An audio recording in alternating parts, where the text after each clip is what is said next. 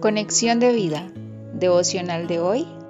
El encuentro de dos reyes, parte 3. Dispongamos nuestro corazón para la oración inicial. Señor, límpiame de mi pecado por medio de la preciosa sangre de Jesús. Quiero desde ahora servirte y anunciar a otros tu misericordia, contar cómo me has restaurado con tu gran amor. En el nombre de Jesús. Amén. Ahora leamos la palabra de Dios. Salmos capítulo 51 versículos 6 al 7. He aquí tú amas la verdad en lo íntimo y en lo secreto me has hecho comprender sabiduría. Purifícame con hisopo y seré limpio. Lávame y seré más blanco que la nieve.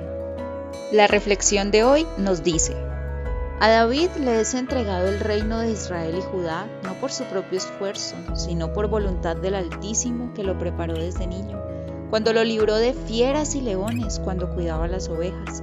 Le dio la victoria ante Goliat, pero también utilizó el sufrimiento de David en la persecución, el exilio, la soledad que experimentó para prepararlo como rey. Y lo bendice llevándolo a triunfar en las batallas, a conquistar a Sión. Segunda de Samuel 5, versículos 6 al 8. Y hace un pacto eterno con él. Segunda de Samuel 7, versículos 12 al 16. Sin embargo, sucedió algo que no es de buen testimonio en la vida de David. Luego de estar en lo más alto de su reinado, se queda en Jerusalén, en el tiempo cuando tenía que salir a batalla con su ejército. Segunda de Samuel 11.1. Ve desde el terrado a una mujer que se estaba bañando, muy hermosa, Betsabé, esposa de Urías, con sus mensajeros la hace traer a él y se acuesta con ella. Betsabé queda embarazada. David intenta tapar su pecado, llamando a Urias para que se acueste con su esposa. No logrando su cometido por la integridad de su siervo, da órdenes explícitas de matarlo en medio de la batalla. Segunda de Samuel 11, versículo 15. Pasado el luto de Betsabé, David la trajo a su casa, la hizo su mujer y ella dio a luz un hijo. Mas esto que David había hecho fue desagradable ante los ojos de Jehová. Segunda de Samuel 11:27.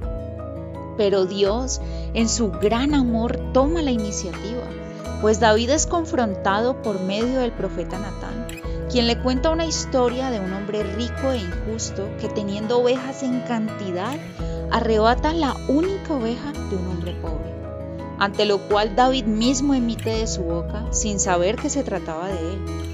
Vive Jehová, que el que tal hizo es digno de muerte. Segunda de Samuel 12, versículo 5, parte B. ¿Por qué pues tuviste en poco la palabra de Jehová, haciendo lo malo delante de sus ojos?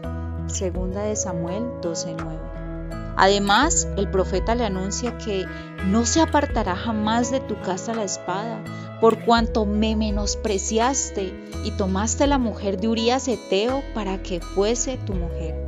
Segunda de Samuel 12, versículo 10. Qué duro este momento. Vemos también que el pecado tiene consecuencias terribles. Por esto el niño que tuvo con Betsabé enfermó gravemente y aunque David se humilló y suplicó, el. Pero cuando David se arrepiente y es remitido su pecado, segunda de Samuel 12, versículo 13 al 14, vemos un encuentro íntimo y personal con Dios.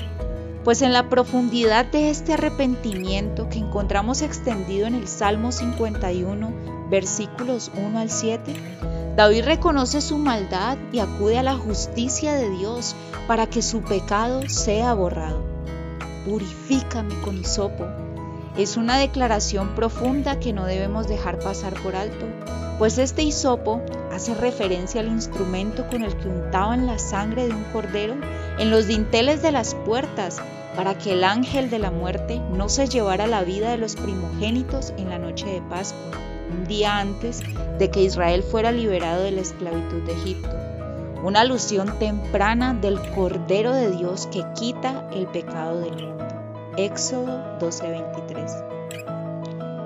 Y luego de este hecho, de todo el dolor que causó este pecado, Dios restaura a David. Y consoló David a Betsabé su mujer, y llegándose a ella durmió con ella. Y ella le dio a luz un hijo, y llamó su nombre Salomón, al cual amó Jehová. Segunda de Samuel 12, versículo 24. Esto es gracia, pues Dios perdona su maldad, lo restaura y sin merecerlo le cumple la promesa que le había dado previamente a David.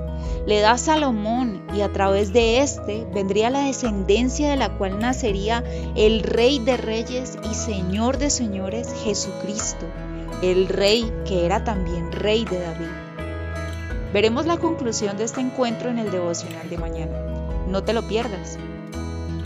Visítanos en www.conexiondevida.org. Descarga nuestras aplicaciones móviles y síguenos en nuestras redes sociales.